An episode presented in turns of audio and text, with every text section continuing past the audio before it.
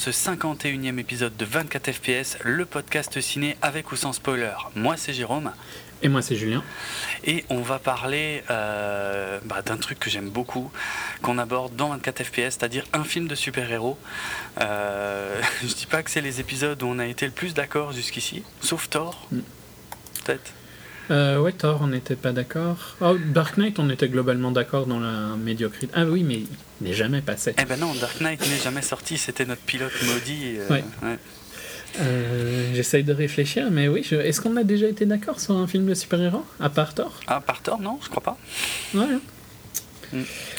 Bon, on est, si, on est globalement d'accord sur Avengers, d'ailleurs, on y reviendra peut-être un peu Ouais. ici.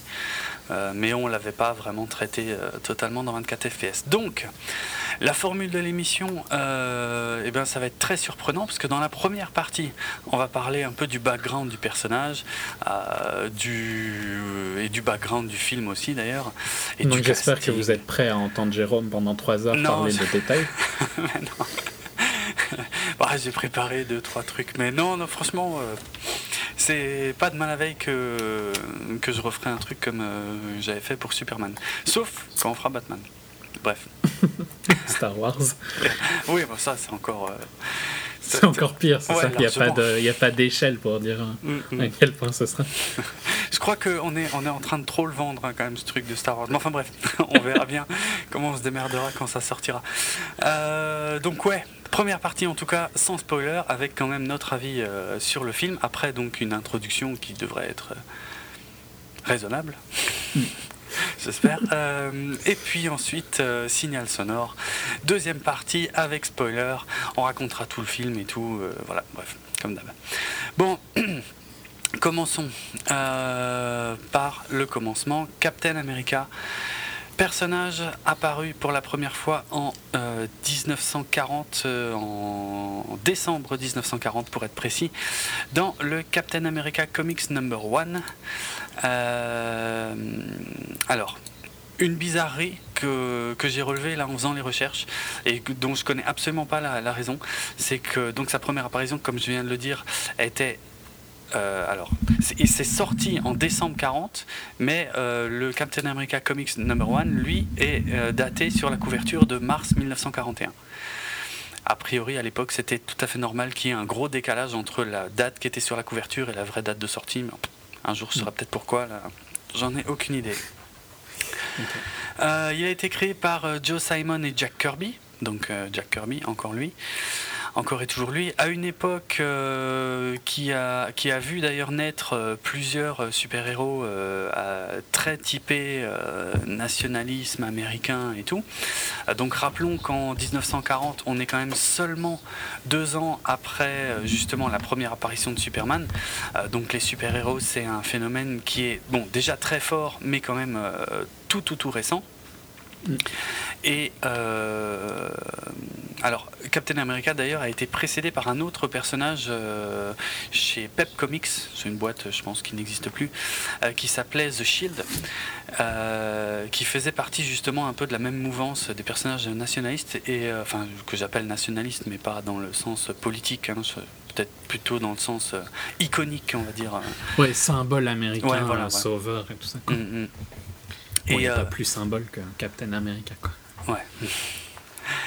Bah, euh, c'est- cet autre personnage, par exemple, ouais, qui s'appelait The Shield, euh, c'était un gars, bah, c'est pareil, en fait, il avait une combi intégrale euh, qui était euh, noir, euh, noir, n'importe quoi, bleu, rouge et blanche, euh, avec des étoiles, euh, et en fait, son, son torse, c'était un bouclier euh, qui reprenait euh, un peu les codes du, du drapeau américain.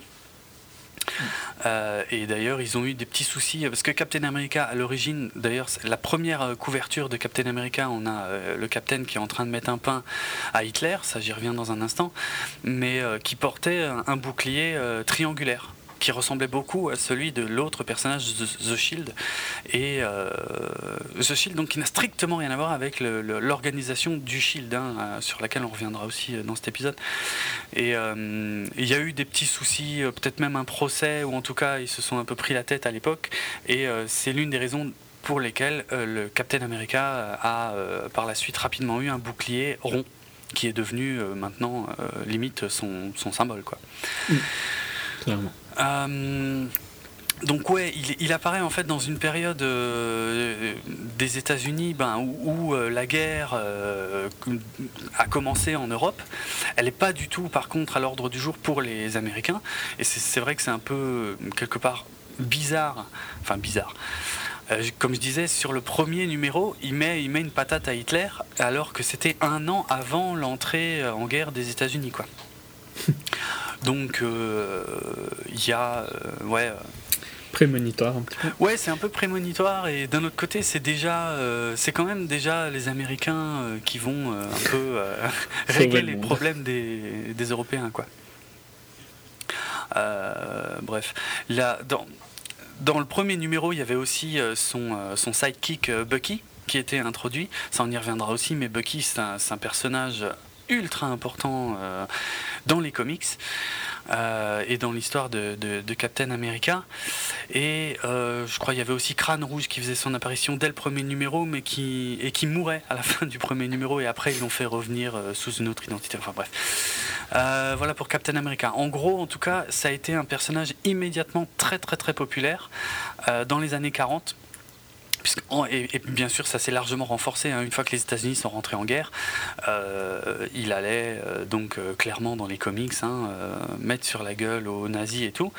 Mais alors, après la fin de la guerre, justement, ben, ça a commencé à baisser, baisser, baisser en popularité. Et je ne sais plus si c'est en 49 ou en 50, le, hum, comment dire, le, le magazine, enfin le comic consacré à Captain America a tout simplement été annulé parce que ça n'intéressait absolument plus personne. Mm. Euh, ils ont essayé de le faire revenir vite fait en 53, euh, ça n'a pas marché. Il y a eu un faux retour euh, initié par Stan Lee et Jack Kirby, toujours lui, en 63, aux côtés de, la Torche humaine. donc la Torche humaine, donc un des quatre, un des quatre fantastiques. Euh, ce, qui est, ce que je trouve assez amusant d'ailleurs euh, par rapport au, pour Chris Evans. Voilà, pour Chris Evans. Mais en fait, il s'avérait que c'était pas un vrai euh, Captain America. D'ailleurs, comme celui de 53 qui a été intégré plus tard à, toute l'histoire de Captain America et en gros ils ont dit que c'était pas un vrai non plus, c'était pas le vrai Steve Rogers, qui a fait son véritable retour en fait en 64 chez Marvel puisque je l'ai pas dit, mais en fait, sa première publication c'était chez Timely Comics, qui est donc euh, plus tard devenu Marvel. Et donc en 64 chez Marvel, il est retrouvé dans la glace euh, par les Vengeurs, euh, puisqu'il s'avère que à la fin de la guerre, donc ça, ça n'avait jamais été raconté dans les comics, hein, mais ils, ont mis ça pour le réintroduire, qu'il était tombé dans les glaces avec un avion expérimental, donc il a été conservé. Ils l'ont récupéré, il a intégré les Vengeurs et il en est même devenu assez régulièrement le leader. Voilà pour euh, Captain America, tu vois, j'ai fait soft. Hein. Je vais pas aller beaucoup plus dans les détails, en plus pour être tout à fait franc. Tu veux que j'applaudisse Non. J'applaudis en silence, tu vois. Merci. Merci, c'est très utile. c'est pour éviter le bruit immonde d'applaudir. Oui, c'est vrai aussi. Mais je faisais les gestes avec mes mains. Ok. Je m'arrêtais juste à temps. Ah. Donc tu peux l'imaginer dans ta tête. C'est un peu comme les airs, quoi, tu vois. C'est vrai. Bah, c'est tout ça. Est très intéressant dans un podcast audio en tout cas. Alors, euh, le Captain America, euh, il a connu plusieurs adaptations. Euh, alors, on va s'intéresser principalement à celle sur grand écran parce qu'il y a eu des, tas de dessins animés, notamment un dessin animé des années 60 que j'avais intégralement regardé il y a quelques années. Ça m'étonne, qui n'était pas d'une qualité extraordinaire. Mais euh, Vraiment. enfin, c'était l'animation qui était un peu limitée, quoi. Mais euh, ouais, mais c'était c'était pas mal, tu vois, pour s'imprégner un peu du personnage. Je crois que j'avais maté ça avant la sortie du premier film euh, Marvel Studios, évidemment. Mais bref, euh, au, cinéma, quand même, euh, il a fait sa première apparition en 44.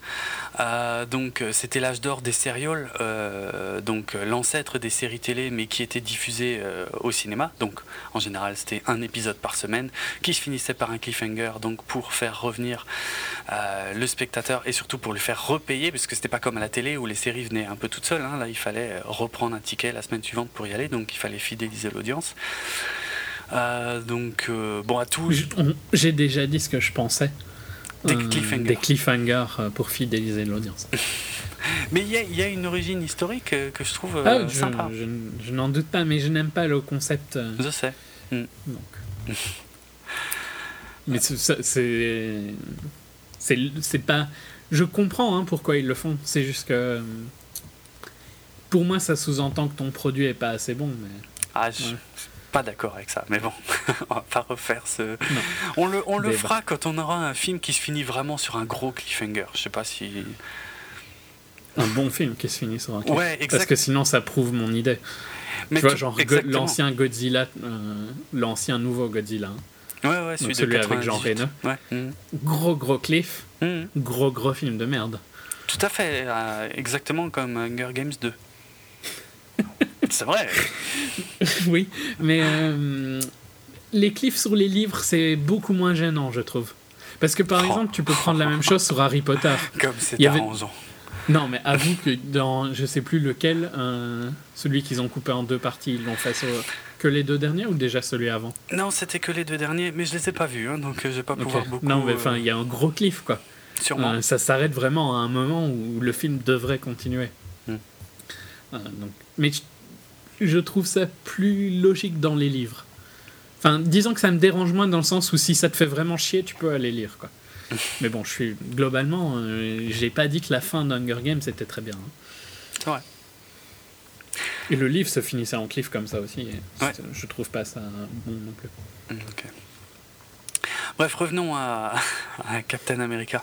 Euh, après, après, tu m'accuses de faire de, de- de parler pendant des heures. donc, Voilà, je me tais. dans le... non, mais j'ai pas dit ça non plus.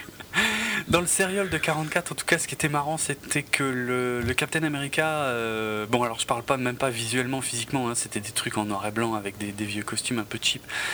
Bon, comme comme les Batman, les Superman qu'il y a eu à l'époque aussi, hein, ou les euh, comment il s'appelle, Captain Marvel, euh, qui était hyper hyper hyper populaire à l'époque. Mais euh, Captain America, un, peu comme Batman d'ailleurs, qui n'était pas du tout fidèle aux comics, euh, ici euh, c'était en fait un. C'était pas du tout Steve Rogers, c'était le, district attorney, comment on dit déjà, le procureur général. C'était un procureur général qui s'appelait Grant Garner et qui s'habillait en Captain America pour aller faire régner l'ordre, je sais pas, la nuit ou. Enfin bref, quand il n'était pas dans son bureau. C'est un peu bizarre comme histoire. Bref. Euh, Il y a eu en 79 euh, deux films, euh, deux téléfilms d'ailleurs plutôt, sur, qui, avaient été faits pour, pour CBS aux États-Unis. Donc Captain America en janvier 79 et Captain America 2 Death Too Soon en novembre 79. Donc les deux la même année. Je crois que le 2 est sorti en France au cinéma, mais sous le titre juste Captain America. Super. Genre comme si c'était loin. Et euh, pour avoir vu quelques extraits, euh, J'étais pas né, hein, personnellement. j'étais né quand le Très deux- jeune. Bah, j'étais né quand le 2 est sorti, mais pas le 1. Euh, et en Donc tout très très jeune. Ouais, c'est clair. Non, ça a l'air très très mauvais. Euh, en fait, il est, euh, il est sur une moto et le, son casque, c'est c'est son casque de moto. Enfin, c'est vraiment. Euh, ça a l'air catastrophique. Mais après, c'est des téléfilms et en plus de la fin des années 70. Donc, ah, c'est sûr que tu peux pas non plus t'attendre à des trucs de malade, quoi. Euh, Il y a eu, euh, par contre, un, un film, euh, alors un vrai film, euh, on va dire, euh, pour le coup, qui est sorti en 1990, euh, qui était, je crois, une, une coproduction entre les États-Unis et je ne sais plus quel pays de l'Est. Euh, mais bref, qui, qui était, euh, ouais. Euh, un vrai, enfin, qui voulait être plutôt un vrai euh, blockbuster avec Captain America et tout. Alors, faut dire, visuellement, ça a de la gueule. J'ai vu quelques extraits et tout, je crois peut-être même un trailer. Euh, il combattait euh, Crâne Rouge, euh, bon, qui était pas un nazi d'ailleurs pour le coup, qui était là un, un italien, mais enfin bref. Euh, mais le costume, le mec, après je dis pas, c'était peut-être pas un grand acteur, mais visuellement ça rend. Non, mais le- qui c'est l'acteur? Ah, c'est euh, Matt Salinger. hein, c'est Ouais, pas comme mais si- c'est le fils de euh, J.D. Salinger. C'est vrai Enfin, Ah, pas mal. Donc autant lui, tu vois, euh, je, connais pas du tout euh, Mm. Matthew Salinger, mais son père, euh, connu quoi. Ouais, c'est clair. Donc l'auteur de, alors j'essaie de me rappeler, j'arrive jamais à En anglais, c'est Catcher in the Catcher Rye. in the Rye, mais la trappe, c'est pas la trappe rêve? Ou un truc comme ça? Je l'ai, jamais lu que en anglais. Moi, Donc, je l'ai vu. euh, c'est pas-. L'attrape-cœur, apparemment. L'attrape-cœur, l'attrape-cœur, voilà, c'est ça, l'attrape-cœur. Exact. Hmm. Euh, roman Donc, culte, voilà, effectivement. Pour, euh, pour l'histoire. Ouais. Euh, Donc ouais, euh, ouais bah, bref, le film de- des années 90 qui est, qui est sûrement très mauvais, hein, parce que d'après ce que je vois, il a 11% sur Rotten Tomatoes. Donc euh, Qui a toujours raison, n'est-ce pas? Non, largement pas. Je, je fais vraiment pas confiance à Rotten, mais alors euh, je pense que s'il a 11%, euh, faut pas non plus s'attendre. Enfin, ça, ça se saurait. Non, franchement, s'il y avait eu un Ouais, non, film... je, je me doute. hein. Hein, Captain America qui défonçait tout en 90, je pense que on, on s'en souviendrait. Bref, en tout cas pour, euh, ouais, pour voir vraiment euh, Captain America, il a bien sûr fallu attendre le Marvel Cinematic Universe. Alors, est-ce que je dois refaire tout le truc euh, comme à chaque fois? Non, je pense pas. Euh, on, on commence, ça commence à être connu, je pense maintenant. On le fera avec Avengers. Ouais, voilà. Mais donc, quand même, version courte. Euh, Marvel, après avoir échappé de peu à la faillite, euh, a vendu euh, des droits d'adaptation de certains de, de ses personnages les plus célèbres à différents studios, comme les X-Men pour la Fox et Spider-Man pour Sony. Columbia, voilà, Sony Columbia au début des années 2000. Et euh, vu comme ça a cartonné à mort, ils se sont dit on va lancer notre propre studio, on va faire nos, nos propres films. Donc avec, en commençant par Iron Man en 2008. Euh, et donc euh, ce qui est devenu au bout d'un moment la phase 1, hein, euh, l'incroyable Hulk toujours en 2008, Iron Man 2 en 2010, Thor en 2011 et Captain America First Avenger en 2011 qui était le film qui concluait la phase 1 du Marvel Cinematic Universe avant Fort proche de Thor. hein. Avengers. Thor et Captain Ouais. America, vraiment très très très proches. à fond, ouais, c'est vrai. C'est vrai. Et hum, alors justement à ce sujet, euh, Comme, euh, tout comme Iron Man et Hulk. hein. Mais Hulk a tellement fail que tout le monde l'a un peu oublié. ouais, clairement, ouais. Hum, hum. Hum, mais ils étaient sortis à, un ou deux mois, il me semble. de. Ouais, euh, aux États-Unis, c'est un mois. Ouais, c'est abusé. D'ailleurs, justement, moi j'ai un souvenir encore très frais hein, de 2011 où, où Thor, bon bah c'était pas top du tout et que euh, j'ai l'impression que tout le monde l'avait vu et que tout le monde, euh, enfin, était, était fou euh, de ce film. Et par contre, Mais c'était encore dans la défense, tu vois. C'était encore un moment où on était peut-être encore dans la phase un peu. la phase lune de miel, je veux Mm. dire, de, de connaître les films de comics, tu vois. Mm. Dans le sens où c'était tellement mieux que ce qu'on avait eu avant Ouais. Que ça passait. en- Enfin, moi je trouve qu'il y avait. Je l'ai déjà dit quand on a fait Thor. C'était pas un très bon film, mais il y a des trucs que j'aime bien dans Thor. J'aime bien par exemple qu'il y ait une envie visuelle d'être différent, une envie vraiment de faire le monde d'Asgard. Je me Mhm. trompe pas. Euh, plus grand que nature, quoi, tu vois. Ouais. Les, et les envies du réel sur tous ces points-là, je trouve, sont fort marquées. Les envies de Kenneth Branagh. Après, il y avait des gros dé- défauts dans Thor, mais c'était pas aussi mauvais que le 2 l'est, quoi, je trouve. Ou en tout cas, disons que les attentes entre les deux ont sûrement aidé à faire que Thor 2 m'a paru beaucoup plus mauvais Mm. que, que Thor 1 à l'époque, tu vois. Mais je, je dirais pas que c'était atroce non plus Thor 1 à l'époque. C'était, ça restait quand même impressionnant visuellement. ouais, moi j'avais pas trouvé ça euh, top top. Déjà à l'époque, franchement. Hmm. Il y avait quelques bons points, mais euh, pas beaucoup. Et c'est vrai, en plus avec le temps, euh, ouais, c'est encore pire. Avec quoi. le temps, par contre, ouais, c'est devenu ouais. Alors par contre, Captain America euh, First Avenger, franchement, à l'époque, mais j'ai surkiffé quoi. Et j'étais carrément pas dans le dans la norme quoi, parce que euh, il a nettement moins bien marché que Thor. Euh, Thor, hein, pour rappel, il avait engrangé euh, 449 millions euh, au box-office. Ce qui limite maintenant serait jugé comme euh, des fails. Ouais, c'est vrai, c'est vrai. Et euh, le premier Captain America, c'était seulement 370 millions, quoi. Euh, C'était encore, mais pour être franc, encore aujourd'hui, moi, j'ai pas, j'ai pas digéré le, le manque de succès du premier Captain America euh, par rapport à Thor, quoi, parce que les deux films étaient tellement différents, en- rien que, enfin, qualitativement. Enfin, Mm. Je sais pas, est-ce que, enfin, t'as aimé le premier Captain America? Euh, ouais, mais je dirais pas non plus que j'étais complètement fou comme tu l'as été, tu vois. Ah ouais, non, moi j'étais à bloc. hein. J'ai relu, j'ai relu la critique que j'avais écrite à l'époque, et à la, à la fin, j'ai écrit, et, et d'ailleurs quelque part, je, je suis encore assez d'accord, que c'était le meilleur film de, hum, comment, de, de super-héros que j'avais vu depuis le premier Iron Man. Euh, Je suis pas d'accord parce qu'il y a eu Dark Knight entre les deux. Ah oui, mais ah oui, attention, moi je parle Marvel. Marvel. Ah oui, oui, oui, Marvel je cas-là. Oui, je sépare quand même euh, Marvel et Euh, DC toujours. Hmm. Non, moi je crois que j'avais quand même mieux aimé Iron Man 2. Dans ses faiblesses, euh, j'aime quand même bien euh, le personnage de Stark. Quoi. Hmm. Ah, Je j'adore. crois que j'avais préféré Iron Man 2 J'adore que Iron Man 2. First Avenger, mais par contre j'aimais mieux First Avenger que Thor. Ouais. Euh, je pense que une des raisons qu'il a pas trop marché ici, et qu'à mon avis euh, Winter Soldier marchera quand même toujours moins que les autres, c'est qu'il est beaucoup trop typé US. Quoi. Et donc il y a oui. tout le temps cette critique qui m'énerve, hein, je te Ah, l'ai déjà dit merci. dans d'autres sujets, Mhm. cette critique de c'est trop patriotique et tout ça. Je ça ça m'énerve les, quand les, jeux, les gens critiquent ça dans les jeux et tout ça, genre Ouais, Splinter ouais. Cell. C'est du Tom Clancy. C'est logique que ce soit patriotique. Ouais, c'est logique qu'il y ait des gros plans sur des drapeaux, c'est logique que ce soit on est les Américains, on sauve tout le monde. Mais oui. Le mec il s'appelle Captain America. Mais, Tu peux pas lui demander d'être anti-Amérique quoi. Ouais, c'est clair. Et, et- et alors, je suis content que tu m'emmènes sur ce terrain parce que justement, moi, je trouvais que c'était euh, l'une des grosses réussites de ce premier film.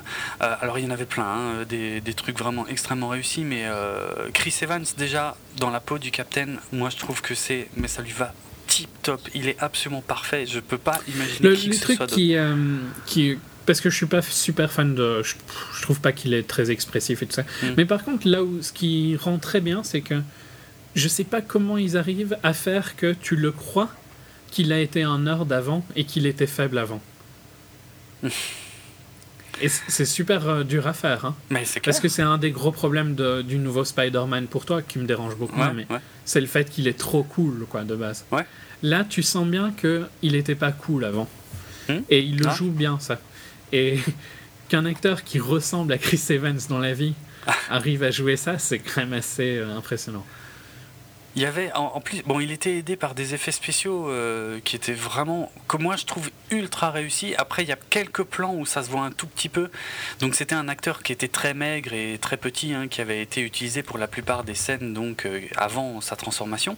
Et euh, ils avaient collé la tête de Chris Evans dessus, mais une tête un peu amaigrie aussi, quoi, bien, bien raccord, quoi.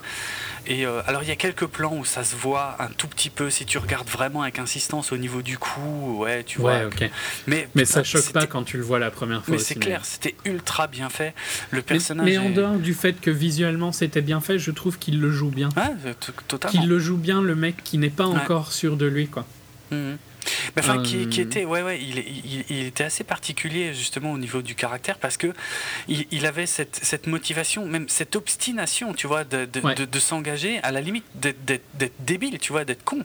Ouais, ouais. Euh, et, euh, et justement, l'une des grosses réussites du film, c'était l'évolution du personnage, quoi, Euh, qui partait, bah, qui part de loin. Et c'est, pour moi, c'est un des super héros qui évolue le plus en un seul film, quoi.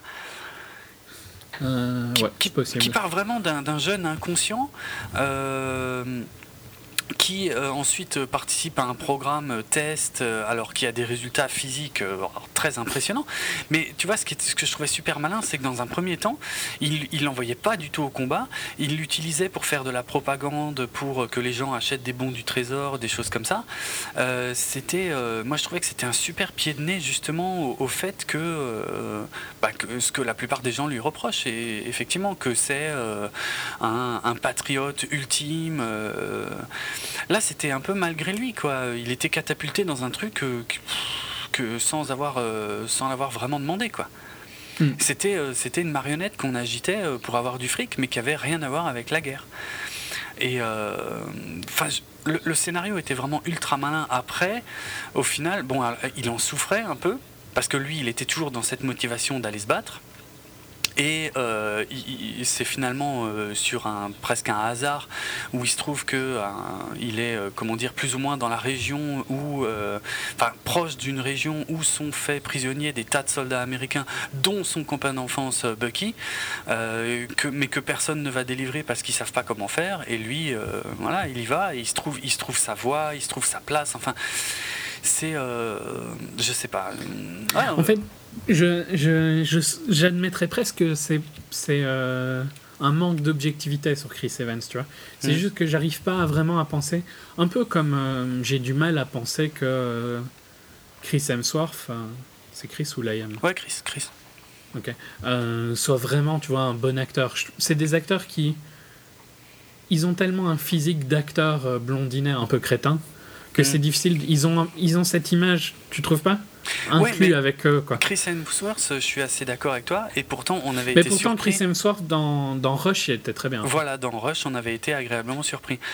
Euh, mais il jouait quand même un peu ça. Il jouait un peu le mec playboy, un peu crétin. C'est vrai, c'est vrai. C'est vrai. Mais euh, bah, je sais pas, Chris Evans? Je serais curieux de les voir dans des rôles, tu vois, un poil plus sérieux, voir s'ils arrivent à le sortir. Dans Sunshine, euh, à de, de Danny Boyle. Sunshine, Chris Evans? Ouais, ouais, ouais, Mais j'avais été surpris, hein, euh, parce que la première fois que j'avais vu Sunshine, je ne connaissais pas euh, Chris Evans. Et ouais, ouais, il a un rôle dans Chris Evans, et il a, il a un putain de rôle. Hein.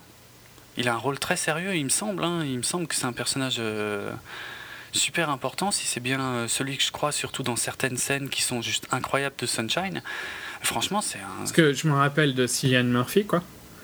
Ah ouais, ouais, ok. Il jouait bien Mace, euh, un des ingénieurs. Ouais, ouais. Mais qui a, qui a Faudrait que je le revoie. Qui a des il, doit, il doit être différent, quoi. Ouais. Non, franchement, euh, et même, alors je sais que c'est pas le meilleur exemple, mais euh, dans Les 4 Fantastiques, donc le premier et Les 4 Fantastiques et Les Surfeurs d'Argent, euh, donc, qui étaient sortis respectivement en 2005 et 2007, alors c'est clairement pas des grands films, on est d'accord, mais il jouait Johnny Storm, et moi je l'ai immédiatement adoré en Johnny Storm. D'ailleurs, c'était quasiment le seul personnage que je trouvais bien dans ces films. Quoi. Bah, il était fun, quoi. Il était super fun, mais il est pareil aussi facile à jouer, quoi. Facile à jouer pour bah, lui. oui, oui et non, pas, oui. Mais tu, franchement, tu compares Johnny Storm et euh, Steve Rogers, surtout tel qu'il est au début du premier Captain America, euh, putain, en, termes de jeu, ça n'a rien à voir. Mais c'est pour ça que je dis que c'est peut-être un manque d'objectivité. Il faudrait que je revoie Sunshine euh, en sachant que c'est lui, parce que mm. ça m'a jamais marqué que c'était lui. c'est pour, ça, pour ça que je précise que tu vois, je, je, veux bien être ouvert sur lui parce que je me rends compte que c'est peut-être euh, mm. moi qui manque d'objectivité envers mm. son rôle. Parce que des acteurs, ben genre, euh, c'est Liam alors qu'il joue dans Cabin in the Woods. Oui. Qui joue aussi ce genre de rôle, mais où il le fait super bien, quoi. Attends, non. C'est pas Chris, hein. C'est Chris ou Liam? C'était Chris, si si, c'était Chris, mais c'était avant Thor, mais il est sorti là. Il est sorti après bah, ok, ben voilà, il est beaucoup plus fun dans, dans Cabin, quoi. Oui. Mm. Il joue avec son, il joue des clichés de, de ce qu'il est en fait. Oui, oui, ça c'est vrai. Ouais. Après, est-ce que c'est parce que Whedon arrive à bien le diriger ou pas, tu vois Je sais pas. C'est probable. Hein. Oui, parce qu'il était beaucoup plus sympa dans Avengers. Euh. Alors que, je, à la défense de Chris Evans, Chris Evans n'est pas beaucoup plus sympa dans Avengers. Oui, mais euh, c'est le personnage qui veut ça aussi. Oui, mais non, mais c'est pas une critique quand je dis ça. C'est dans le sens où il est sympa dans Captain America, Chris Evans. Thor est chiant. et Thor dans Avengers devient intéressant. Dans le sens où ses, ses, interactions avec les autres le rendent plus intéressant, tu vois. les interactions avec, euh, avec Stark. Tony Stark et tout, ouais. Bah, moi, moi j'aurais dit ça aussi de Captain America, tu vois. Parce que Captain America, encore une fois, bon, vraiment, moi, je j'adore. Mais dans ce que je dis, c'est dans le sens le, c'est pas une critique, hein. Hmm? c'est l'évolution positive de Thor est bien plus grande que celle de Captain America, où il est déjà sympa. Tu aimes déjà bien Captain America dans ses films à lui, dans ses films éponymes, et tu l'aimes pas. Enfin, tu l'aimes tout autant dans Avengers. Alors que Thor, tu l'apprécies beaucoup plus dans Avengers. Non, je suis pas vraiment d'accord. Moi, je trouve que Thor euh, est quand même rapidement beaucoup plus fun que Captain America. Il est, il est très sérieux et justement. Euh, dans Avengers, Captain America, euh, ben, il est trop sérieux pour les autres. Et d'ailleurs, ça, ça, fait des étincelles avec Tony Stark, évidemment. Ce qui est logique pour le personnage. Ouais, ouais, complètement, ouais. Dans le sens où il vit dans les années 30. Il a toujours les attitudes des années 30. Bah ouais, ouais. L'éducation des années 30.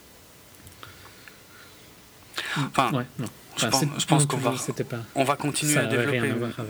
Mais euh, ouais, mais de toute façon, enfin, il y, a tellement de raisons pour lesquelles j'adore le, premier Captain America. Peut-être que Ouais, un, un, des trucs qui était peut-être un peu loupé, c'était le méchant crâne rouge. Euh, bizarrement, euh, pourtant Hugo Weaving, que, que j'adore, hein, qui a joué pour moi l'un des plus grands méchants de l'histoire du cinéma, euh, l'agent Smith, là il était mm, juste bien. Et ce qui est, ce qui est bizarre pour, pour cet acteur. Mais les méchants étaient méga clichés, et pareil encore, méga clichés, mais pas dans, le forme, dans la forme critique. Parce que je trouve que c'était mm, ça allait bien avec le style global du film. Mais exactement, voilà. Euh, moi, ce que j'ai adoré et qu'a priori peu de gens ont apprécié dans le premier Captain America, c'était justement ce côté pulp complètement assumé, euh, mais qui colle tellement au personnage. Parce que Captain America, c'est un des plus anciens personnages Marvel. Marvel euh, n'est véritablement né que dans les années 60, avec, avec tous les, je sais pas, les X-Men, les, les Spider-Man et, ainsi de suite, les Vengeurs. Superman, quoi. Mais voilà, ouais, c'était. lui, lui, il est d'un autre temps, et je trouvais ça génial qu'il ait une introduction euh, et, un film qui a un peu ce feeling d'un film d'un autre temps aussi, quoi. Et Joe Johnston était assez indiqué, à mon avis. Euh, bon, il a fait un film que j'ai, que j'ai adoré quand j'étais ado, qui était The Rocketeer, qui était exactement le même, euh, d'ailleurs, le, même concept, hein, plus ou moins, c'est-à-dire celui d'un super-héros pendant la Seconde Guerre mondiale. C'était le réalisateur aussi de, Jumanji euh, et du, par contre, nettement moins bon Jurassic Park 3, entre autres. Euh, nettement, nettement. Ouais, c'est clair. Mais euh, ouais, non, mais vraiment, le, le, je sais pas. En fait, ça, je vais, être franc, ça m'énerve que les gens aiment pas le premier Captain America et j'arrive pas à trouver comment expliquer euh, pourquoi ce film est tellement génial. Quoi. Il y a tellement de choses. La romance avec Peggy Carter, je la trouve extraordinaire. C'est la meilleure romance qu'il y a dans, dans l'intégralité du Marvel Cinematic Universe, pour moi. Hein. Mais elle parle pas elle parle pas aux jeunes. Non? Il y a trop de styles anciens. Hum, hum. Mais voulu. Donc euh, bon voilà. Ouais, c'est pas non plus comme si c'était des échecs, tu vois. Au final, c'est quand même un succès, quoi. C'est juste un moins gros succès. Ouais, c'est vrai. Et c'est pas, c'est pas surprenant, hein. je trouve. Ouais, vrai, moi j'ai du mal. mais bon. Bah non, mais rien que le côté, le fait qu'il y ait America, et tu auras toujours une partie de la population en Europe qui va dire Oh non, ça c'est patriotique, quoi, je laisse tomber. Mm. Avant même de, de savoir quoi que ce soit du film. Mm. Donc. C'est dommage. Bon. En tout cas. Et je pense pas qu'en plus ces gens-là auront été convaincus autrement par Avengers, dans le sens où il gardait ce style quand même. Ah, je sais pas. Enfin, son perso changeait pas. il y aura ah, plus de gens. Que son perso. Il y aura plus de gens qui vont aller voir Captain America hein, euh, de Winter Soldier, on est bien d'accord. Ah ouais, large. grâce à Avengers, ouais. Grâce à Avengers, mais je pense pas que c'est. Euh, je pense que par exemple, Thor a gagné beaucoup plus entre les deux que Captain America va gagner. Ouais, mais encore une fois, Thor était déjà populaire. Euh, était... Mais, ouais, mais allez, il avait fait quoi 500 millions, Thor? Euh, Moins 449 euh, millions. Et là, il a fait 650 à peu près de théâtre. Le deuxième, ouais. Donc, ouais. Donc je pense il que... Il a gagné, ouais. Il a gagné, mais je pense qu'en pourcentage, Captain America gagnera moins que Thor. Et ça me désole d'avance. Et en plus, enfin, je sais pas comment il a été reçu, Thor, mais bon, moi, vu que je l'ai trouvé naze, euh, les gens lient quand même fort ces films-là. Hein. Et donc, euh, s'ils n'ont pas aimé Thor, ils vont se dire Oh non, ça va être encore. Ils vont peut-être juste attendre Avengers, tu vois. Hmm. Hmm. Ouais, non, mais je... de toute façon, même autour de moi, euh, j'ai déjà entendu hein, des gens qui disaient Ouais, Captain America, bon, j'avais pas aimé le premier. Voilà, ça s'arrête là. mais putain, en plus, ça a tellement rien à voir, le premier et le deuxième. Mais bon, on y arrive. donc, Captain America, en tout cas First Avenger, c'était en 2011. Je, suis sûr que j'aurai l'occasion encore de placer tout ce que j'adore dans ce film euh, un peu plus loin dans l'émission. Euh, il était bien évidemment revenu dans euh, Avengers, donc en 2012 où, à mon avis, il avait encore. pour moi, c'est le seul personnage qui évolue dans chaque film, hein, jusqu'ici. On n'a pas encore parlé de Winter Soldier, mais déjà dans Avengers, il y avait une grosse évolution parce que Là, il était plus dans les années 30-40.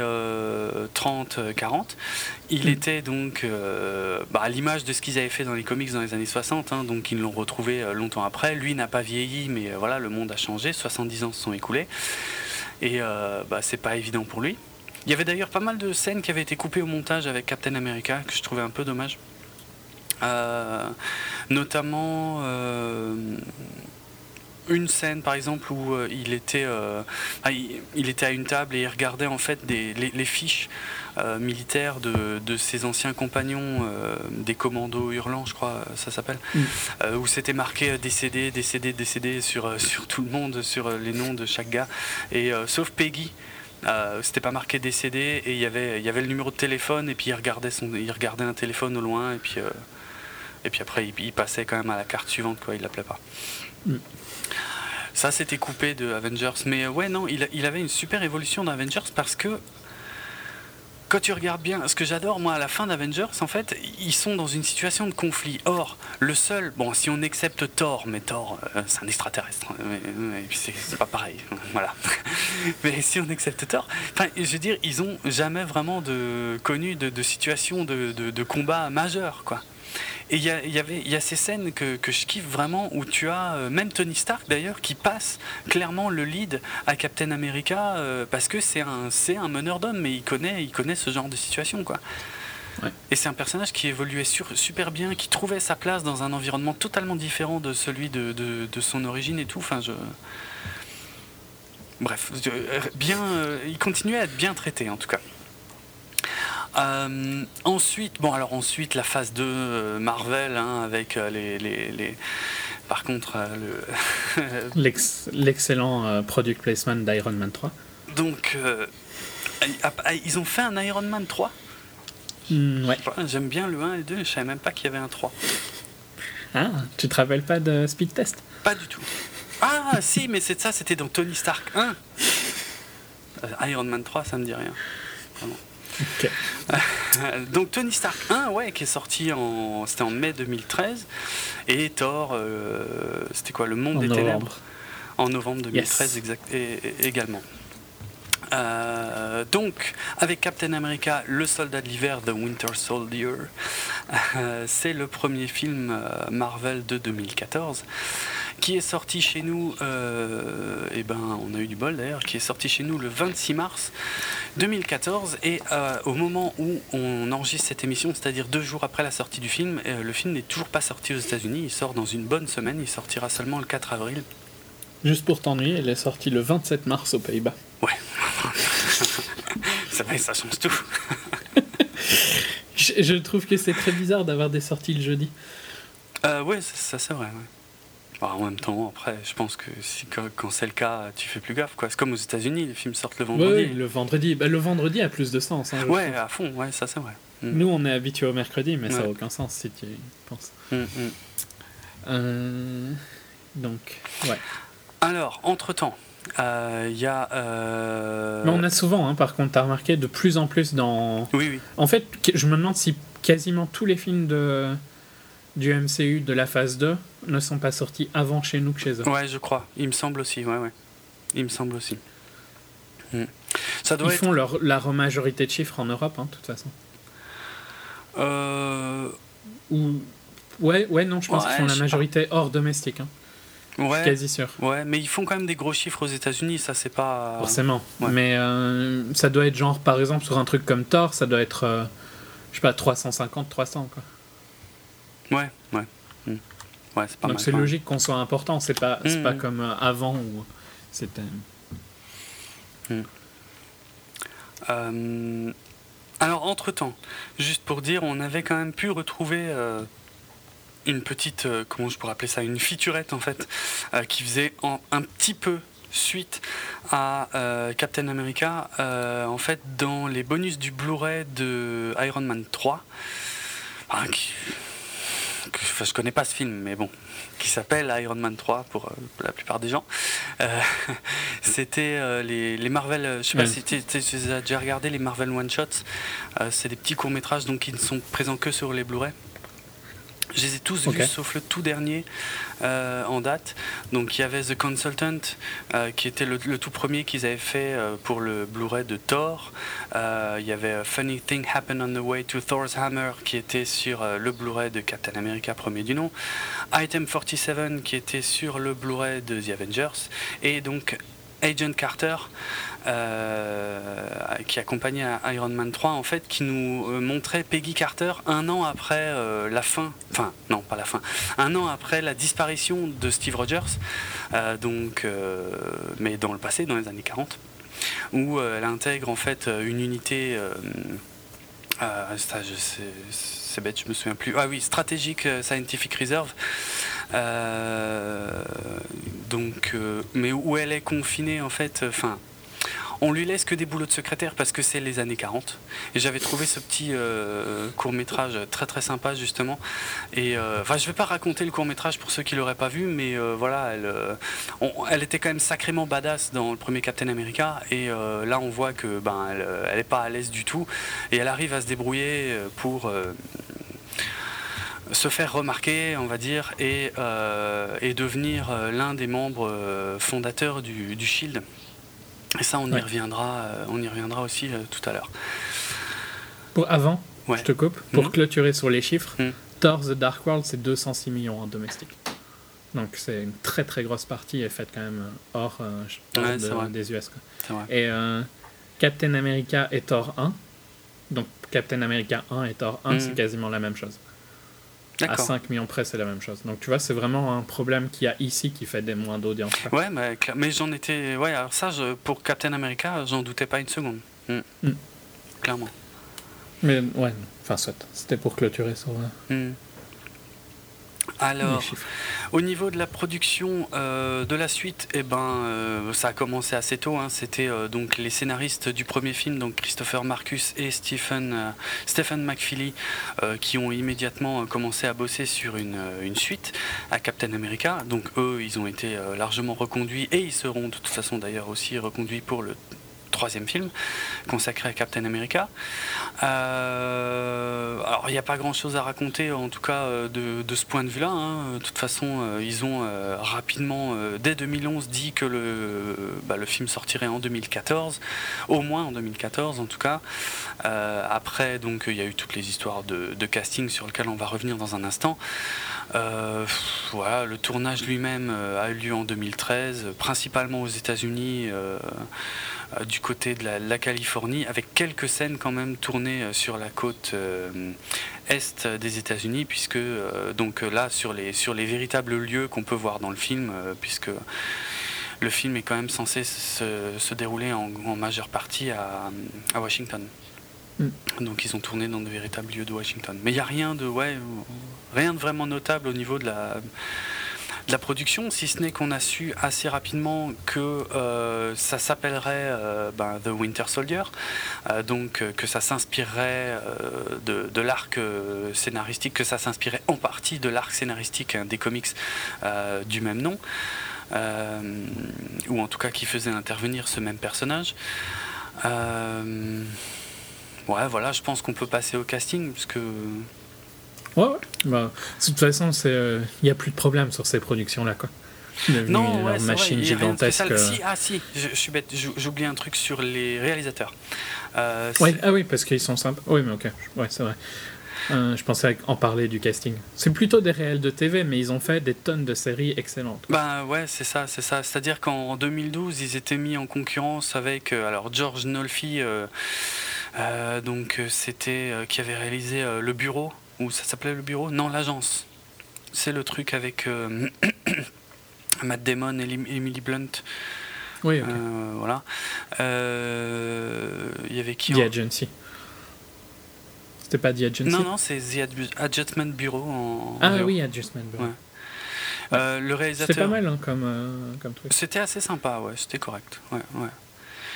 Euh, Il y avait aussi le, le réalisateur F. Gary Gray qui était en compétition. C'était celui qui avait fait le, le remake de, hum, du braquage à l'italienne en 2003 avec euh, Mark Wahlberg, tout ça. Mm.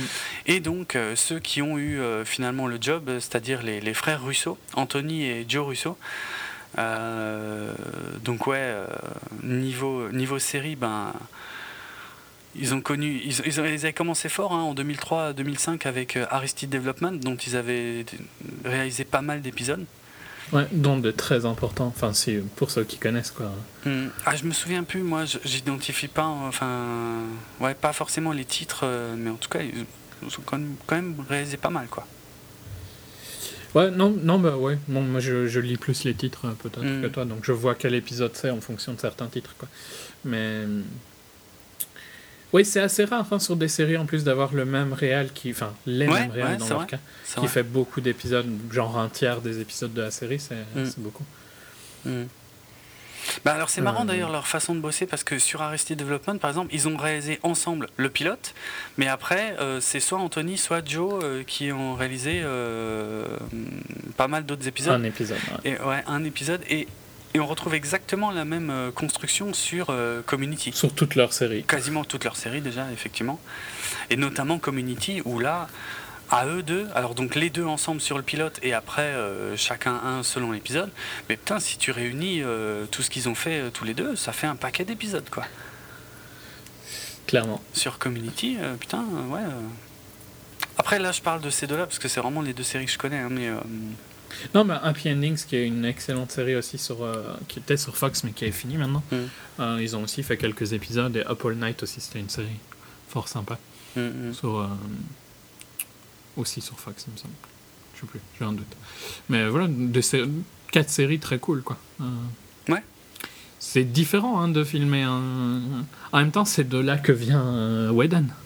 Ah ouais c'est vrai aussi mais ça marche pas pour tout Bon, le monde il était hein. showrunner, mais. Euh, euh, Alan Taylor, le réalisateur de Thor 2, c'était un réalisateur de- d'é- d'épisodes de Game of Thrones. Ouais. ça, tu vois, ça C'est marche bien pas. mon avis de Game of Thrones. Ça marche pas à tous les coups, en tout cas. Mm. Bon, on reviendra. Mais- euh, ouais, sur- enfin bon, sympa quoi. Comme euh, les duos, c'est, ça devient de plus en plus courant, j'ai l'impression en plus. Ouais, ouais, c'est vrai. C'est peut-être le fait de ceux de Lego plus eux, tu vois, ça Mm, fait mm. deux gros euh, duos. Mm. Faudra voir leur prochain. Ouais. Mais ils, font un boulot. Il y a rien de. C'est pas super lisible hein, des moments. Je suis d'accord. Euh, Euh, ouais, ouais, il y a des scènes d'action. Tu euh, vois bien que dans les scènes d'action, c'est pas méga bien géré. C'est plus géré dans des scènes plus calmes en fait. Mm. Ce qui est plus logique vu qu'ils ont filmé que des comédies quasiment. C'est vrai. Donc euh, C'est pas super choquant. Mais euh, je vais défendre quel, un film qu'on fera dans pas longtemps. Mm. Euh, le réal de Need for Speed, tu vois, qui se fait trash, Ouais. qui est lui pourtant un excellent réalisateur d'action. quoi. Parce que son, son premier film, je- peut-être pas son premier, mais son, son film avant Need for Speed, c'est Act of Valor, qui suivait une euh, team de, de Navy SEAL, Mhm. donc des vrais, dans une récréation d'une mission, quoi. Recréation d'une mission. Euh, et les scènes étaient super bien filmées, et Need for Speed, au niveau purement visuel, et les scènes d'action sont super bien filmées. Je suis vraiment curieux de ce qu'il fera lui quand on lui donnera un scénario potable, tu vois, pour euh, faire un film euh, d'action. Ouais, bah ouais. Non, je, défends Need for Speed avant l'épisode, je commence la défense. Ouais, c'est malin comme stratégie avant que je l'ai vu. c'est bien vu. On sait jamais. Non, mais euh, bref, on en reparlera effectivement de toute façon en, Non, mais c'est juste pour dire en que... Euh, je trouve que les gens insistent pas assez dans les critiques que j'ai lues sur euh, Captain America depuis hier. Hmm. Je trouve pas beaucoup que, que peu disent que c'est fort peu lisible. hein. Mais moi, j'ai même euh, lu une critique qui disait que les, que les scènes d'action étaient, étaient bien lisibles. Quoi. Ça, ça m'a carrément choqué parce que Ouais, franchement. je, les, je les trouve fort mauvaises la majorité du temps. Quoi. Ouais, la- alors Euh, pas toutes, hein, mais euh, au début du film. C'est très très proche, c'est très très proche en permanence. quasiment. Ouais, ouais. Sur la fin, ça s'éloigne un peu. Ouais, sur la fin, c'est beaucoup euh, mieux. Mais au début le du début, film, c'est c'est pas top. tout collé. Quoi. Ouais, on est d'accord. Après, je parlerai de comment je l'ai vu ça quand on parlera plus tard du film. Hmm. Parce que ça joue aussi sur.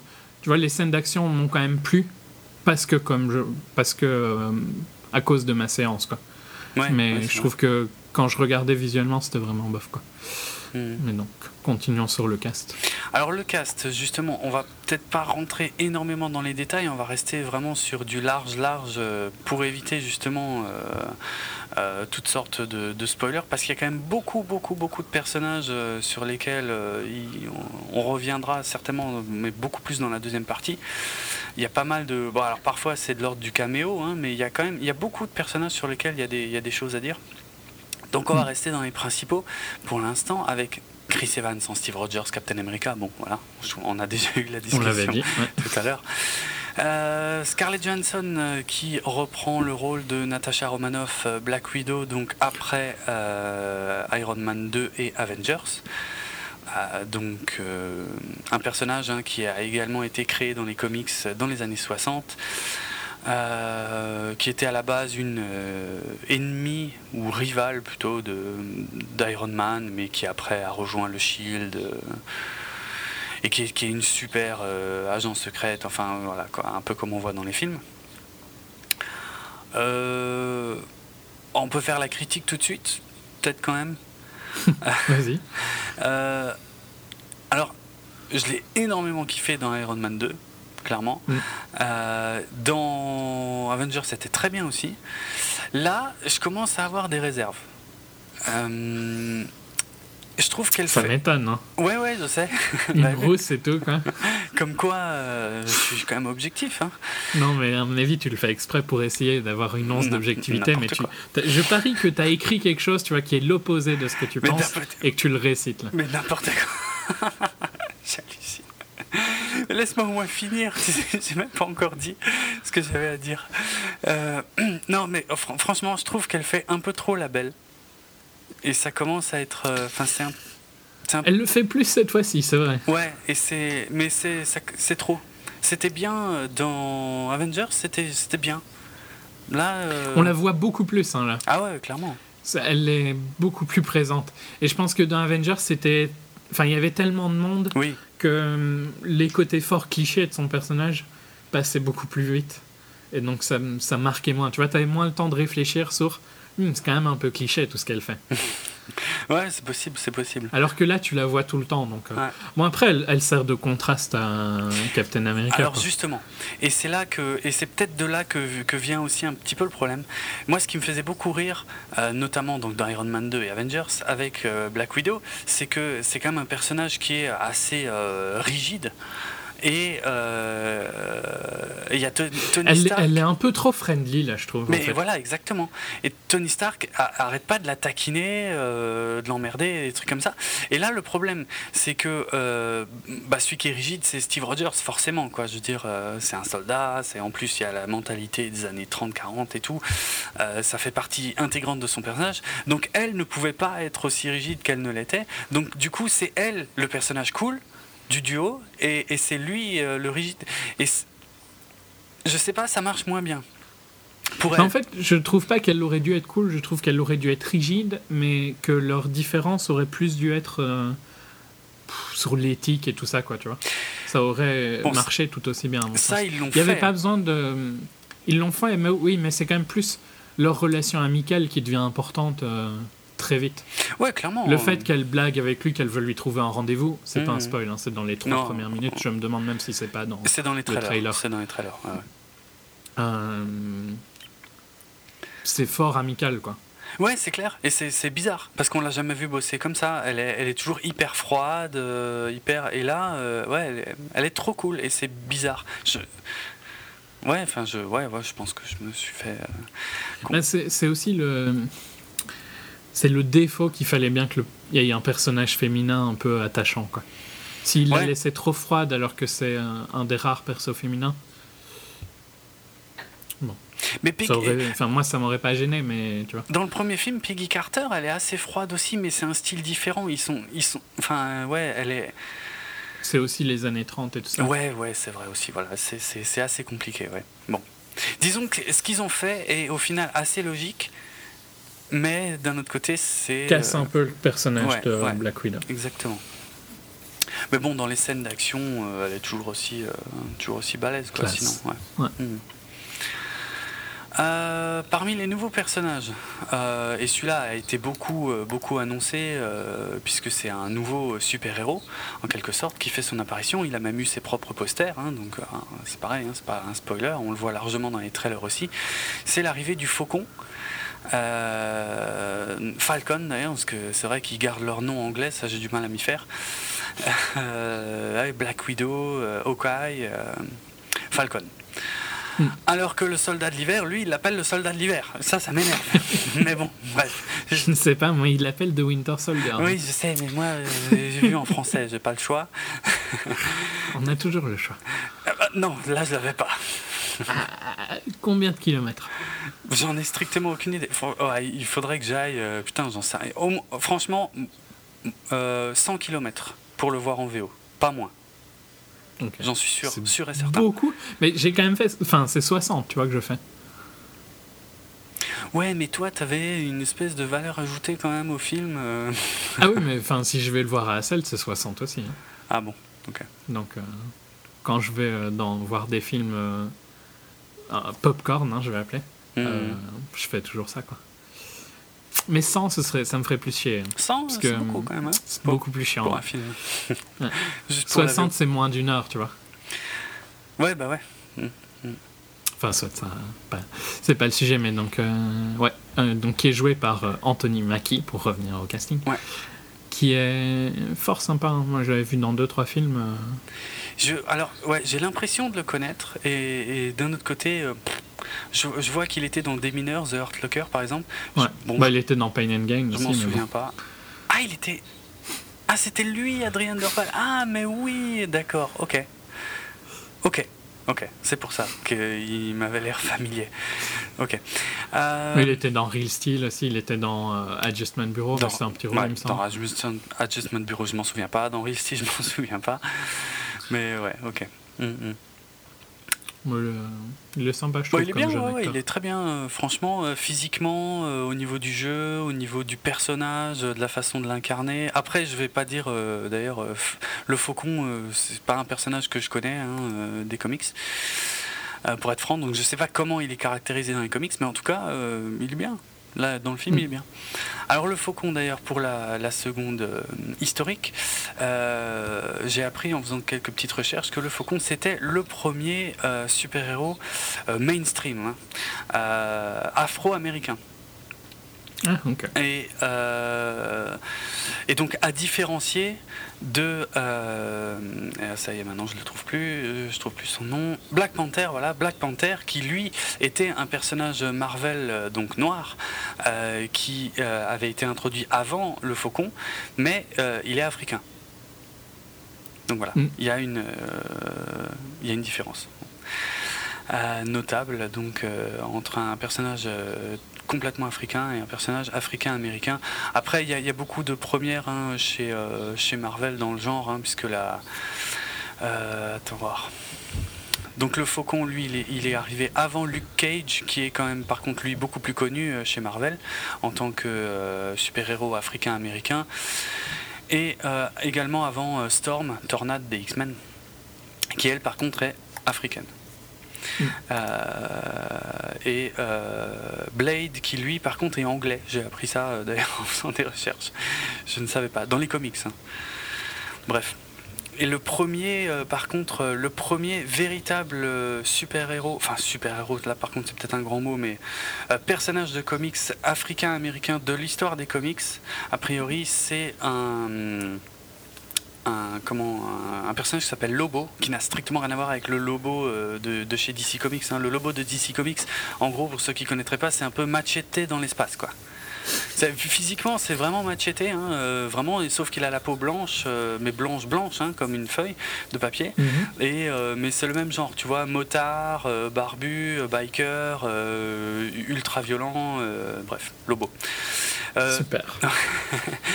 mais il y a eu un Lobo en fait qui, ouais, qui a été créé en euh, 1965, euh, qui était en fait c'était un comics de type western. Et euh, le personnage principal, donc Lobo, euh, c'était un, je sais pas comment on dit, un, un cowboy quoi. Ouais, un cowboy, je pense Mhm. un cowboy qui s'appelait Lobo et c'est le, le premier euh, personnage euh, afro-américain de l'histoire des comics. Euh, revenons au casting. De toute façon, on a fait la plupart des principaux. Si, non, non, il, y a- il en reste deux gros. Euh, Samuel L. Jackson, qui revient évidemment en tant que Nick Fury, puisqu'il est quand Ouais. même énormément euh, question du Shield dans, dans Captain America 2. Et un acteur pas très très connu. Ouais. Ah je- dont on ne fera pas la film, hein. Robert Redford. Robert Redford quand même. Ce qui est franchement quand même bien classe. Super Ouais, classe. pour un film comme Super. ça. Surtout qu'il fait plus beaucoup de films depuis qu'il s'occupe très très fortement du... C'est le fondateur du festival de Sundance, hein, Ouais, ouais. tu savais Mm. pas. Euh, puis il s'occupe quand même globalement quasiment plus que de ça. hein. Ouais. Je crois qu'il a pas fait un seul film entre... euh, euh, pendant 5 ans, un truc du style, 5-6 ans. Ah ouais. Là, il ressort un peu des films, parce qu'il y a eu All Is Lost Mhm, euh, mhm. l'année dernière. Je sais pas s'il est déjà sorti en France, All Is Lost. Je l'avais vu Euh, l'année dernière, il y a un petit temps. Je crois qu'il est, C'est sorti. sous- il est euh, sur un bateau tout seul. ouais. Euh, C'était une sortie là, mineure, Captain. mais je crois qu'il est sorti. Captain America, je crois qu'il a un, un autre film en production. Enfin, il- je sais pas, il retravaille un peu quoi. Mais ouais, Mhm. c'est super classe d'avoir Robert Redford. Et il est excellent pour ce personnage. Ouais. Il a trop la classe qu'il faut pour, avoir- pour faire ce genre de personnage. euh, qui a un- tu sens bien qu'il y a un passif derrière et il Mhm. fallait un acteur aussi sérieux que lui pour le faire. Ouais, c'est clair. Donc là, c'est un membre du Shield. hein, euh, c'est, euh, bah, il siège euh, donc au, au Conseil de sécurité mondiale. C'était un conseil qu'on avait déjà vu dans Avengers. hein, c'était les les espèces de grands pontes à qui euh, Nick Fury rendait un, un rapport. C'était d'ailleurs eux qui décidaient, je crois, de l'attaque nucléaire sur New York euh, contre l'avis de, de Nick Fury. Euh, donc voilà, là, le, le- le rôle d'Alexander Pierce, Robert Redford, c'est de, de dialoguer avec eux, en fait, puisqu'a priori, euh, euh, Nick Fury a autre chose à foutre. Ce qui est assez logique, hein, je trouve ça bien, en fait, d'ailleurs. Ouais, ouais. C'est assez bien, c'est assez bien fait. Puis c'est bien qu'il y ait un filtre entre Nick Fury et le Conseil sécurité mondial. Je crois qu'il faut mieux, c'est clair, c'est clair. Bon, en tout cas, c'est un, un personnage, Alexander Pierce, qui existe vraiment dans les comics, hein. Euh, que je connais pas du tout, hein, mais il- existe. Voilà, c'est tout ce que je peux dire à son sujet. Euh, voilà pour les, pour les grandes lignes. Après, il y en a plein d'autres sur lesquels on reviendra, euh, par contre, dans la deuxième partie. Quoi. Ouais. Euh, toute façon, c'est quand même globalement eux qui sont importants. ouais, ouais, ouais, c'est clair. Mm, mm.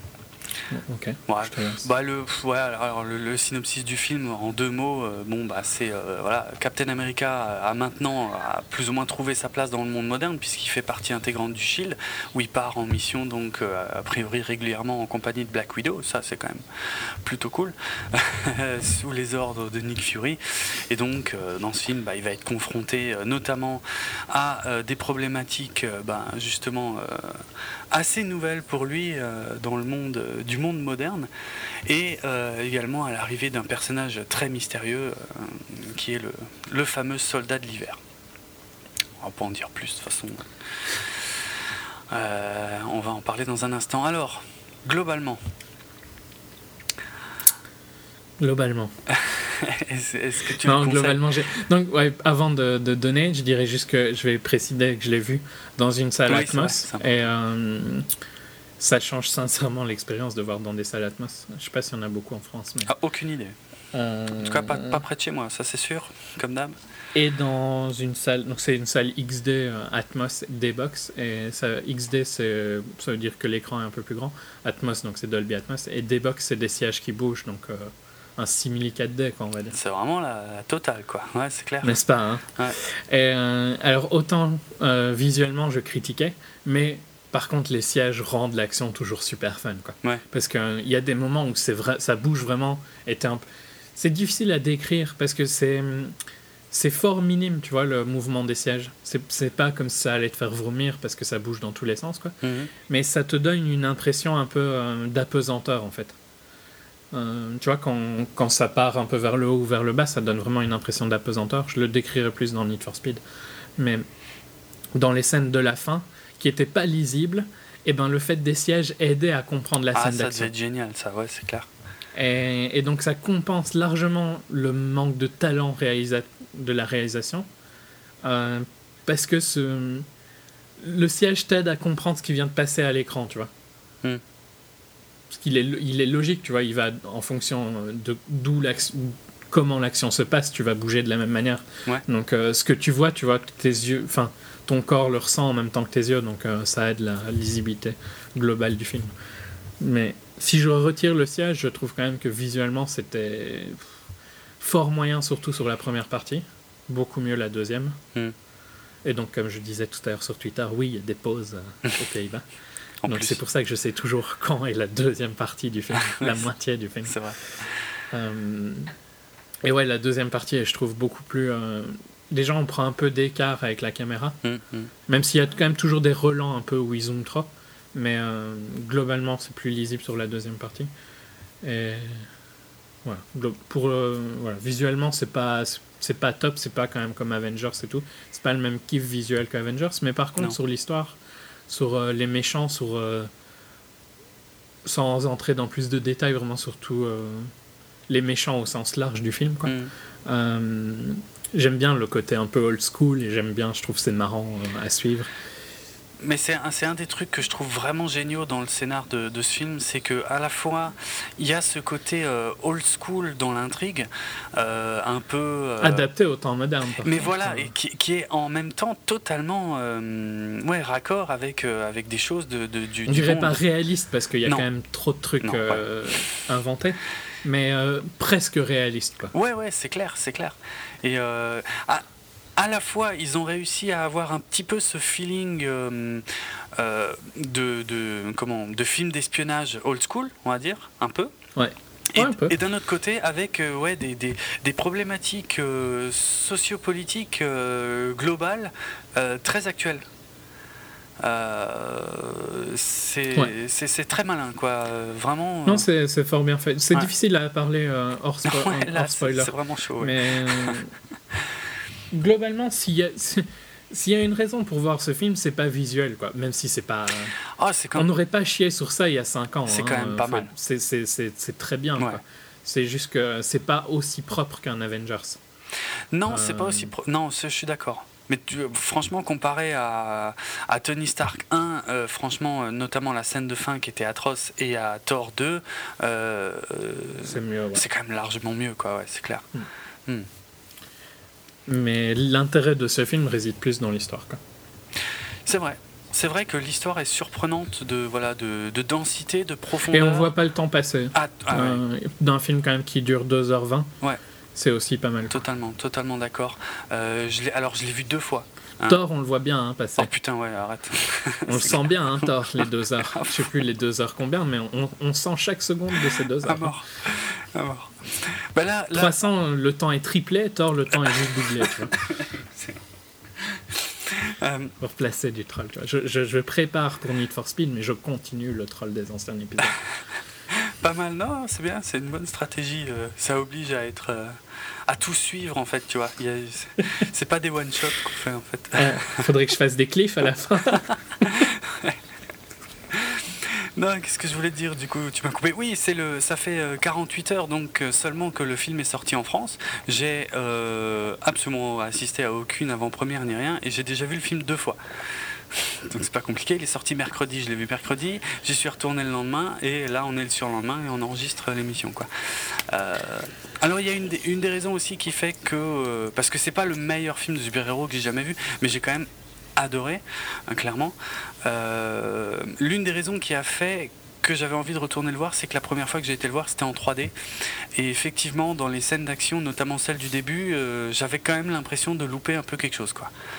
Mm. Et ça s'est confirmé quand je l'ai C'était revu. mieux en 2D Parce que moi, Ouais. j'ai vu en 3D forcément. C'est- quand même-. C'est un peu mieux. Enfin, au moins en 2D, tu es sûr que c'est parce que la caméra est un peu trop proche et un peu trop tremblante, tu vois. Ouais. Que, euh, que des fois, euh, voilà, c'est pas, c'est- pas top, mais on, on a vu large pire quand même, quoi. Non, mais je, si, euh, en gros, tu vois, je, parce que je l'ai déjà dit plein de fois, je vais jamais choisir, voir un film en 3D. Et je ne vais jamais voir un film en 3D à Kinépolis, encore plus, Mm. parce que leurs lunettes sont pourries comme pas possible. Le, le carré est minuscule. Je vois les bords à mort, quoi, ah ça ouais, m'énerve. ça c'est chiant. ouais. Euh, mais là, je fais l'effort de la 3D pour avoir l'Atmos, quoi, tu vois. Ouais, bah oui, je comprends, ouais. ouais. Donc j'ai pas l'Atmos si j'ai pas la 3D. Mm. Donc je préfère avoir la 3D. euh. Euh, mais oui, elle, euh, et puis les lunettes sont beaucoup mieux. C'est comme, comme la 3D en IMAX, quoi. C'est pas la même chose. Ouais. Les lunettes sont dix fois plus grandes et tout. Mais ouais, globalement, euh, elle, les- elle, euh, je l'ai trouvé bu- vivable, quoi, la 3D. quoi. Elle est correcte. C'est pas Gravity, c'est pas. Ouais. Bah, pour avoir vu les deux, je le, com- je le conseille quand même plus en 2D, mais d'un autre côté, Ouais. c'est une évidence. Logique. Ouais. voilà.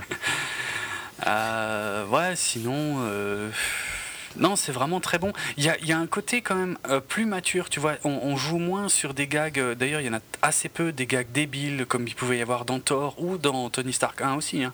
Euh, il y a quelques gags, mais franchement, il n'y en a vraiment pas beaucoup, je trouve. Mais ça manque pas non plus. C'est sérieux. Moi, je, je ramènerais ça au sérieux qu'il y avait dans X-Men First Class, tu vois. Ah. Ah, pour moi, c'est assez comparable. Au niveau du ton, tu Je vois. sais pas. Il y a des enjeux, il y a des enjeux qui sont graves. euh, Ouais. Et il y a, alors, Mais il y a quand même un côté plus comique-esque dans Captain America que dans X-Men. Un petit peu. Ou, ou c'est peut-être juste mon feeling, tu vois, mais les persos sont beaucoup plus over the top dans Captain America. Genre rien que le perso de Nick Fury est excessivement over the top. Ouais, mais en même temps, c'est Nick Fury. mais il est excellent, c'est pas. ça. Ouais, euh, c'est ça le truc. C'est pas une critique quand je dis ça, c'est juste que Non, non, mais c'est euh. Marvel est beaucoup plus. euh, Enfin, tu vas me dire X-Men, c'est Marvel aussi. Ouais. Mais euh, les, les personnages du MCU sont beaucoup plus comiques. quoi. Oui, oui, mais c'est Comiques qui prennent vie. c'est vrai qu'il y a toujours un background un peu plus tragique, par exemple chez les X-Men, quoi qu'il arrive, euh, Ouais. que euh, ouais, chez Thor, Captain America ou, euh, ou Iron Man, ouais, ouais, clairement. Clairement. Mais quand Ils même. ont pas, ouais, ils ont pas ce côté triste en fait. C'est peut-être Mm. tout bêtement ça Hmm. Que X-Men. Parce que X-Men, il y a des trucs over the top aussi à mort Ah hein, oui, quand oui. ils pensent. C'est juste qu'il y a un côté plus sombre euh, à toute l'histoire. Bah ouais. Et je dis pas qu'il n'y a pas de côté sombre ici, mais il est, c'est quand même globalement pas un film sombre. C'est pas un Dark Knight, tu vois. Non, ah non, non, ça j'ai pas dit ça. Mais, mais, euh, mais je pense quand même que c'est le film le plus sombre du Marvel Cinematic Universe pour l'instant. Largement, ça, ça. Peut-être, Largement. peut-être à l'exception de l'incroyable Hulk, mais bon, Ouais, qui, mais bon, était, on va l'oublier lui. qui était mauvais. Donc, euh, voilà. Parce Ça que je pas. dirais l'autre plus sérieux, c'était Iron Man 1, qui, est, qui avait quand même des blagues et tout, quoi. Ouais, mais qui était quand même super fun. Ouais. Au final. Hum, hum. Mais le- je- si tu retires euh, Winter Soldier, je pense que c'était le plus sérieux, c'était Iron Man 1. Ça montre Ouais, à quel ouais. point c'est peu sérieux les films du MCU. Ouais, clairement, clairement, c'est vrai. Donc. Ouais, non, je, suis de- je serais assez d'accord avec toi de dire que c'est un des plus sérieux. Mm. C'est juste qu'on n'est pas dans le même ton que, que X-Men ou Dark Knight. Et c'est moi, moi en, en fait, j'ai été surpris par ça et j'ai trouvé ça agréable, tu vois. Il y a un moment, enfin, bon, Thor 2, peut-être, je sais pas, c'est facile de se moquer de Thor 2 parce que c'était vraiment trop mauvais, mais, mais Non, mais Avengers, c'est pas du tout sérieux. C'est pas pour ça Oui. que ça en fait un mauvais film, Bah, c'est juste oui, que ça en fait un film popcorn, quoi. Voilà, mais dans Avengers, c'est réussi. Dans, euh, dans Thor, j'ai l'impression que le film est fait pour les débiles profonds. Euh, et. euh, Juste les débiles. ou pour ouais, ok, Les profonds, c'est autre chose, c'est plus loin. d'accord. mais. Là, dans Captain America, j'aime bien ce feeling de me dire que chez Marvel On aussi, te prend moins pour un con. on, on te prend moins pour un con. On peut faire des films de super-héros un peu plus adultes. On n'est pas largement pas au niveau des films de Christopher Nolan, on est d'accord. Et, je suis loin de toute façon de réclamer ce genre de traitement Ouais, non, pour c'est tous les pas ce que je personnages. veux. Voilà. C'est pas ce que je veux. Je trouve qu'Avengers est, est- Avengers c'est un excellent film justement parce qu'il n'a pas fait ce chemin-là. Ouais. Ouais, tout à fait. Et parce qu'il l'a fait très bien. mais- Ah, par contre, ça, ils ne rentreront jamais dans les. Euh, C'est dommage, hein, parce que ça montre euh, l'image du public. Tu vois, que si tu fais un film qui est popcorn et qui est fun, tu peux pas être pris au sérieux. Mm, mm. Avengers n'arrivera jamais à être pris au sérieux comme Dark Knight a été pris au sérieux. C'est vrai. En, en, en tant que grand film de cinéma, tu vois. Mm. Mais c'est logique, ouais. Enfin, ça, moi, ça me choque pas. Ça me dérange pas, ou je sais pas comment dire. Euh, Dans un sens, c'est quand même. Enfin, je, je, je suis coupable de faire la même chose, hein, donc je me critique aussi quand je dis ça, mais tu vois, c'est dommage qu'on ne peut pas avoir un film qui est jugé comme excellent qui ne soit pas un film sérieux. Mm. Trouve pas? C'est fort, c'est fort comme ça qu'on marche. hein. Ouais, bah. tu, tu pourrais voir un Dark Knight aux Oscars, pour faire simple. hein. Tu verras jamais un, un Avengers aux Oscars. Ouais, ça c'est Hors sûr. catégorie euh, visuelle, hein, je parle. Mais ça, dans les catégories ça, ça me gêne. Après, euh... Bah, c'est la- pour- pourtant, c'est la même critique, tu vois. Ouais, pas tout. Après, ça dépend du film, tu vois. Parce que moi, j'adore, j'ai adoré Avengers et j'adore revoir Avengers, aucun problème. Mais ça reste euh, quand même le truc ultra formaté qui, qui faisait exactement ce qu'on attendait de lui.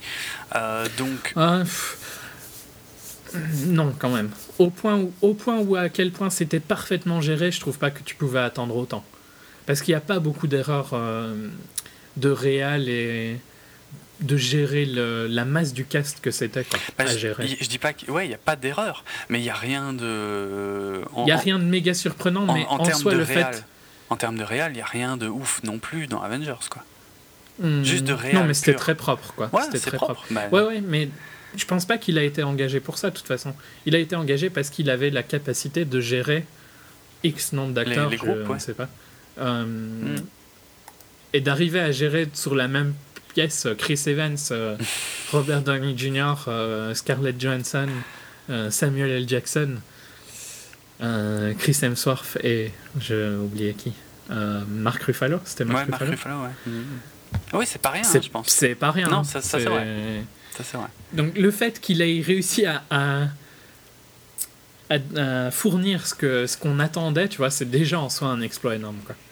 Je cherche pas à minimiser le travail de Joss Whedon, mais. De Dieu. De... Ouais, bon. Alors je me demande si c'est la peine que je continue ma phrase. Bref. On évolue quand même absolument pas dans le même style avec Captain America Non, euh. Winter Soldier. Même si euh, c'est. euh, De toute façon, on- c'était pas une critique. Il est plus sérieux, ouais. et j'aime bien qu'il soit plus sérieux, mais Ouais. j'aime bien qu'il soit quand même toujours Marvel-ish, quoi. Oui, oui, oui, oui. Ouais. Mais je suis. euh, Ouais, non, moi je suis content du ton de ce film et j'espère qu'il y aura plus de mais je films trouve que Marvel le, dans ce ton. le premier Captain America était déjà plus sérieux que le premier Thor. Ah, Donc au ouais, final, on est, on est dans la même lignée, tu vois. Oui. Il n'est pas devenu beaucoup plus sérieux, il, est, il a continué sur sa lignée. Mais- Thor est devenu plus con. Ouais. Il était con à la base, il est devenu plus con. Ouais, c'est vrai. Et lui, il est devenu Mais, plus mais intelligent. je trouve les deux films Captain America totalement différents dans leur style. Euh, autant l'autre était complètement pulp, euh, un peu old school, autant celui-là est quand même super moderne, euh, visuellement en tout cas. hein. Visuellement, ouais. ouais. Euh, Mais il y a quand même des rappels tout le temps, à des trucs anciens. oui, oui, c'est vrai aussi. Bon, mais c'est normal, tout ça, c'est lié au personnage. Et encore une fois, de toute Ah façon, ouais, mais c'est pas une critique non plus. Ah ouais. Ça fait partie des trucs que j'ai beaucoup aimé dans le film. Mm. euh. c'est vrai que je vois mal euh, Captain America, euh, justement, euh, comique. C'est, ça colle pas. Enfin, ouais, ce serait trop bizarre. Ouais, ouais. Ouais. Au contraire de, de Tony Stark. Quoi. Ouais, voilà, clairement. Comme maintenant, maintenant, Tony Stark. Parce que dans les comics, euh, il, il était pas comme ça, Tony Stark. euh, non plus. Donc ouais, après, euh, ça, ça peut être. Ça dépend comment c'est fait. Alors, Mm. Il a eu de la chance, ce Tony Stark, c'était extrêmement bien fait. Euh, mais voilà, ça peut pas marcher pour tout le monde non plus, quoi. On l'a très bien vu par exemple avec Batman. hein. Batman y a largement eu droit, c'est pas passé du tout. hein. par exemple. Ouais. Bon, mais et, et pourtant, je je pense que ça peut être bien fait, encore que. pff, Ouais, en fait, non. Non, Batman, il est, il est triste. hein. Il Ouais, mais ça dépend parce que euh, beaucoup de gens euh, trouvent que le Batman de la série de 1966 est, est- est ridicule. Euh, pour moi, il est logique. Il est logique par rapport à l'époque où il a été fait. Euh, et pour tout un tas de raisons, hein, le, le code qui, qui sévissait, qui censurait les comics à l'époque, tu, tu pouvais plus faire autrement qu'en étant totalement ridicule. Euh, je vais pas faire là-dessus parce que sinon on est reparti pour une demi-heure, mais euh, Oh, t'es gentil. il me choque pas en fait et euh, il, il- il me choque pas et mais après je peux comprendre que c'est pas celui que les gens ont envie de voir maintenant surtout depuis le, le- les films de Nolan Celui de Nolan. voilà Ouais. mais bon bref ne partons pas sur Batman et, et DC euh, Comics dans un podcast Marvel Euh, donc on le conseille quand même largement Ouais, ouais. Oh. C'est le gros film euh, de ce mois-ci, de toute façon. Oh, alors déjà, clairement, c'est oh, c'est aussi un peu une sorte de Avengers 1.5. Un peu, ouais. Moi, je... Alors, c'est pas de moi, hein, je crois que c'est... Je me demande même si c'est pas Anthony Mackie, donc celui qui joue le faucon, qui l'a dit dans une interview. Je suis assez d'accord. Bon, j'avais déjà ce feeling avec les trailers, et mais ça s'est largement confirmé euh, en le voyant. Même si les films en eux-mêmes sont très différents, dans l'histoire, il y, a une- il y a une continuité, puisque là, on est... Mais c'est, euh, dans Captain America, c'est le, le Shield est le plus présent. Bah oui, c'est pour ça, exactement. ouais. C'est globalement pour ça que ça a le plus le feeling. euh. Ouais, ouais. Euh, J'ai envie de dire, N'écoutez pas la partie euh, avec spoiler qui va suivre si vous n'avez pas encore vu le film, parce qu'il y a quand même. euh, Bah, c'est sympa de découvrir l'histoire. ouais, c'est Sauf clair. si vous connaissez parfaitement les comics et tout ça, je sais pas si c'est proche ou pas. Pour certains trucs, que- oui, mais pas pour tout. Euh, donc il y a quand même, y a quand même euh, pas mal de surprises. C'est bien étalé sur tout le film d'ailleurs. Euh, le scénar se dévoile, voilà, tout au long. Ouais, il y a un bon équilibre. Assez rare hein, Ouais, de nos jours. Des- ce genre de film euh, un peu espionnage-esque Ouais. où tu découvres euh, au, au fur et à mesure toutes les conspirations. Ouais, c'est clair. Non, non, c'est vraiment, euh, voilà, ça vaut le coup d'être vu sans trop Avec en des savoir. moments super cool, quoi. Mm. Donc, ouais, vraiment, Et ça vaut la peine. plein d'actions. Vraiment, euh, ap- après, comme dit, visuellement, on a émis nos doutes, mais euh, il y en a pas mal des scènes d'action. Elles sont variées. Elles sont, voilà, il y en a régulièrement. euh, Il y a, vraiment un super équilibre entre action et scénar. euh, des bons persos. euh, comme dit, moi, j'ai juste quelques réserves sur Black Widow, mais bon. Plein de persos, une profondeur inattendue, des effets spéciaux extrêmement réussis dans l'ensemble. D'ailleurs, Ouais. les frères Russo ont essayé d'en utiliser euh, le moins possible. Alors ça fait bizarre quand tu vois le résultat final, notamment les, les scènes finales, hein, mais euh, Ouais. euh, je pense que c'est surtout, je dirais, au niveau des scènes de, de combat et de cascade en fait. Ils, ils ont essayé de faire un maximum sur le set, sur le tournage. Et ouais, je trouve Mais même le CGI est bien fait. hein. même, mais- mais- même le CGI, de toute façon, est effectivement de, de très très grande qualité. Ouais, ouais, donc euh, voilà. À voir absolument, c'est, il fait partie des films majeurs de euh, Marvel Studios, quoi, clairement. Et du... je suppose que pour toi, c'est le premier bon de la phase 2. Évidemment, c'est clair. La phase 2 vient de commencer pour moi. hein. Ah, elle finit bientôt, c'est con. Enfin, J'ai toujours du mal à, à dire que les Avengers. Pour moi, les Avengers. Je sais pas pourquoi, parce que c'est l'inverse. hein. Ils clôturent les phases et moi j'ai tout le temps envie de dire qu'ils ouvrent les phases. Ah bon, ah ouais, c'est bizarre. Je, je sais pas pourquoi je dis à chaque fois que Avengers euh, Age of Ultron, quand j'en parle, tu vois, je dis que c'est le, ce sera le, le premier de la phase 3. Ah ouais, que non, pas du non. Mais euh, au final, ça change rien hein, parce qu'ils ouvrent, ils ferment, ça revient au Oui, même. Quoi. ils font un peu les deux en même temps. Ouais, c'est vrai aussi.